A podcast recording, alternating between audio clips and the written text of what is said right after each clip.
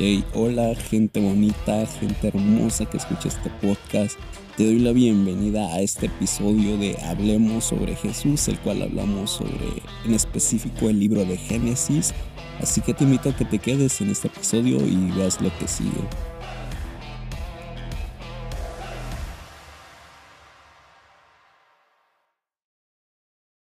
Así que bien, como ha sido la dinámica desde hace mucho tiempo, pues simplemente tú ya la conoces.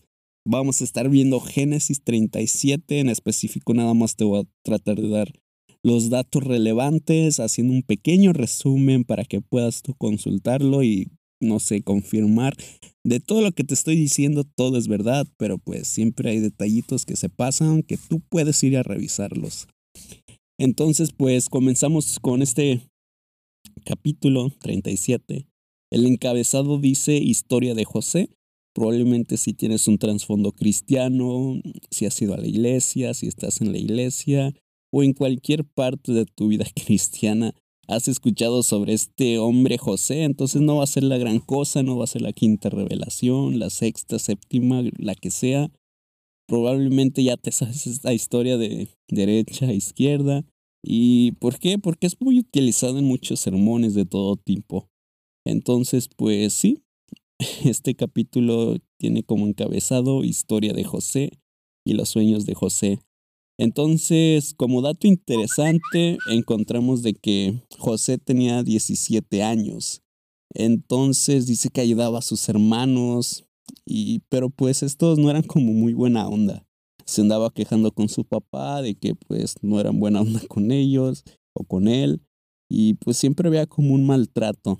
Una de las características que vemos de José es que era una persona que tenía bastantes sueños, sueños locos, no sueños tan habituales ni tan normales. Eh, hace unos, justamente ayer, estaba viendo una predicación de Chris Méndez de Hilson Monterrey, pero pues la versión global, donde hacen conexión de varios de sus campus o sus iglesias. Entonces, hay un tema que se llama, bueno, yo le puse anormal, es lo que me quiso dar a entender, que estaban fuera de lo normal. Y aquí lo vuelvo a, a confirmar, sus sueños no eran normales, sino que eran totalmente anormales. Y pues, ¿por qué te digo esto? Para empezar, nos muestra como dos sueños mm, introductorios. Y dice que el primero estaba José, estaba en medio del campo, estaba atando trigo o manojos, estaba haciendo como columnas o como ves en las películas, tipo manojos. Entonces dice que sus manojos de él estaban derechos y los de su hermano, o bueno, mientras de los que todos alrededor se inclinaban ante él. Entonces, pues, ah, no sé si era buena idea decir esto en este momento o hacerlo público sin consultarlo antes. No sé cuál era la intención de José. Hay algunas, no sé, versiones, opiniones que fue un poco inmaduro esto, que denotaba inmadurez. Y sí, probablemente sí, pero pues no sé. Cada quien tomará su perspectiva de esta historia. Ya después eh, pues su hermano pues, protestaron, obviamente, como pues iba a ser natural. Y dice, pues ahora resulta que pues tú vas a ser nuestro rey o nuestro jefe. Entonces, pues por causa de este sueño, pues tuvo odio por parte de, sus hermanos. Así que no fue una buena idea. Como otro dato interesante, se nos habla que se me pasó mencionarte que José era una persona, era el hijo menor, entonces su papá lo tuvo ya una edad avanzada y debido a esto pues era como el consentido, ¿no? Siempre tenemos esta pequeña como, eh, no sé, dato cliché ahí, dato curioso que los hijos menores a veces son los consentidos. Entonces pues a él le, como ya todos los conocemos, una túnica, pero aquí se relata como una capa de colores. Entonces pues fue lo que le, su padre le dio, una capa de colores como para distinguirlo o no sé, para que se vea diferente. Entonces, pues sí, se me había pasado ese pequeño detallito. Eh, y pues comenzamos con el siguiente sueño. Como te había dicho, eran como dos sueños introductorios que se le da. El primero no fue tomado bien por sus hermanos, obviamente. Y aquí el segundo que se nos habla tampoco iba a ser bien tomado, porque el segundo sueño dice, este sí estuvo más viajado. El pasado pues e, era como que, pues no sé, estabas soñando sobre tu trabajo y pues así, ¿no? Pero ya después tuvo otro sueño, el cual resulta que el sol, la luna y once estrellas se inclinaban ante él. Entonces, pues ahora no simplemente sus hermanos o sus hermanos se quejaron, sino que hasta sus papás reclamaron, diciendo que ahora resulta que todos vamos a ser tus esclavos, todos bien enojados. Y, pero pues sí, sus hermanos le tenían envidia, pero pues al final de esto dice que su padre pues estaba intentando, pues no sé, discernir, discernir así bien ortodoxo, ¿no? Pues intentaba interpretar o ver qué era lo que pasaba. Pero pues esto se nos cuenta de estos dos sueños introductorios. Ya después hay una trama bastante interesante que también ya la conoces, todos como cristianos alguna vez la debimos haber escuchado en algún punto de nuestras vidas. Esta historia está muy, no sé, en aquellos entonces pues era muy normal, muy habitual, hasta hace no muchos años, o inclusive en algunos países de nuestro, eh, en nuestra actualidad pues es bastante común. Ahora, ¿de qué te hablo? Pues resulta que una vez José, pues sus hermanos eran pastores o estaban cuidando el rebaño de su padre o sus rebaños, dejémoslo así. Entonces estaban en cierto lugar, su padre los manda a José como para vigilar de que todo esté bien y pues que le avisara. Entonces él va, resulta que no están en ese lugar, ven a otra persona, un lugareño de ahí, Dice que no había, si no habían visto a sus hermanos.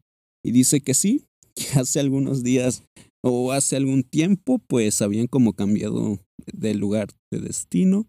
Entonces, pues, el José, pues, va en rumbo de este segundo punto.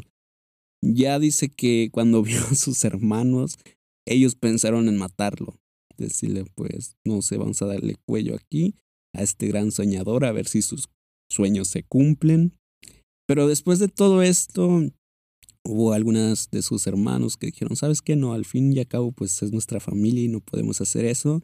Lo metieron en un pozo con tal de no matarlo, me imagino que no lo iban a matar ellos, pero pues iban a dejar que se muriera. Ya después como que reaccionaron, dijeron, pues si lo matamos no vamos a tener ningún beneficio. Venían unos comerciantes de paso, entonces pues lo vendieron a esas personas entonces, pues está muy... hasta ahorita el escenario. Imagínate ya para que te vendan eh, con personas desconocidas, cuál era el odio que le tenían. Entonces, pues sí, está muy loca esta historia de todo lo que puede ocasionar un, unos sueños, envidia. Entonces, pues este es un claro ejemplo de que a veces es mejor consultarlo antes con otras personas antes de hablarlo. Entonces, pues sí, así sucedió todo esto. Eh, José lo sacan del pozo, lo vendieron en 20 monedas de plata.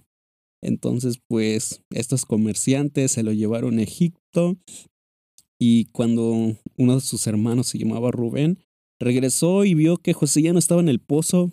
Me imagino que lo hicieron sin su consulta, pues él rasgó sus prendas, rasgó todo lo que pues su ropa era, como un sinónimo de desacuerdo, de tristeza o de dolor. Y la mente de Rubén lo que pensó fue, rayos, ¿y ahora qué le vamos a decir a nuestro, a mi padre? ¿Qué le vamos a decir a nuestro padre?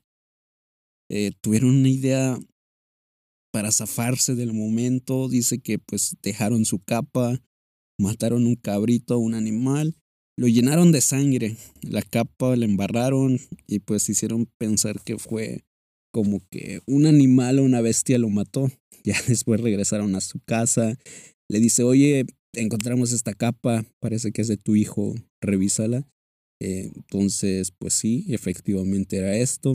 Ahora lo que hicieron fue básicamente echarle la culpa al padre, como decirle, ¿sabes qué? Fue tu culpa por dejarlo ir y pues alguna bestia se lo comió y pues fue lo que su padre eh, pensó, porque esa fue como la excusa que sacaron y les funcionó muy bien. Ya después dice que su padre estuvo triste por mucho tiempo, por más de que lo consolaban.